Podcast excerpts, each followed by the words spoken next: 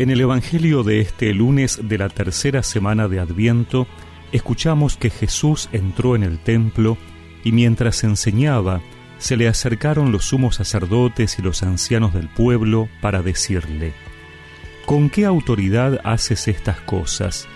¿Y quién te ha dado esa autoridad? Jesús les respondió, Yo también quiero hacerles una sola pregunta. Si me responden, les diré con qué autoridad hago estas cosas. ¿De dónde venía el bautismo de Juan? ¿Del cielo o de los hombres? Ellos se hacían este razonamiento. Si respondemos del cielo, Él nos dirá, entonces, ¿por qué no creyeron en Él? Y si decimos de los hombres, debemos temer a la multitud, porque todos consideran a Juan un profeta. Por eso respondieron a Jesús, No sabemos. Él, por su parte, les respondió, Entonces yo tampoco les diré con qué autoridad hago esto.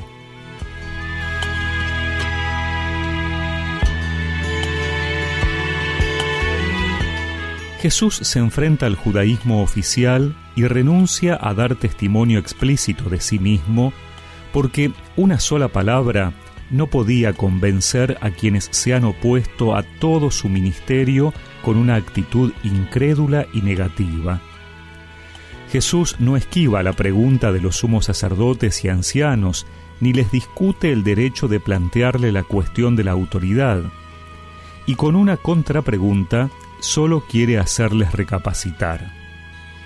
La respuesta a la pregunta sobre la autoridad del bautismo proyectará luz sobre la autoridad de Jesús, porque Juan preparó los caminos a Jesús. Estos hombres no buscaban la verdad de Dios, sino que se buscaban a sí mismos. Por eso no toman ninguna decisión. Si reconocían a Juan Bautista como verdadero profeta, entonces tenían que creerle y aceptar a Jesús. Y si decían que era falso profeta, entonces tenían que enfrentarse al pueblo que creía en la misión divina del Bautista. Aquí hay algo que aprender para el enfrentamiento de la fe con la incredulidad. No existen pruebas para los hombres que no quieren creer. Quien no se deja convencer por la imagen general que Jesús le brinda con su persona, con sus palabras y con su vida, de que Dios habla y actúa por medio de él, tampoco puede ser instruido por ninguna discusión. Cuando tenemos algo que defender, nuestra razón, nuestra voluntad o nosotros mismos, eso nos impide descubrir a Dios. Por eso, no nos cerremos a la novedad de Dios en esta Navidad, aunque eso nos lleve a cambiar algunas cosas de nuestra vida creo en ti, tú estás aquí, en nuestras vidas para hacer vivir, en nuestras manos para construir, en nuestros labios para proclamar que vives tú, que amas tú.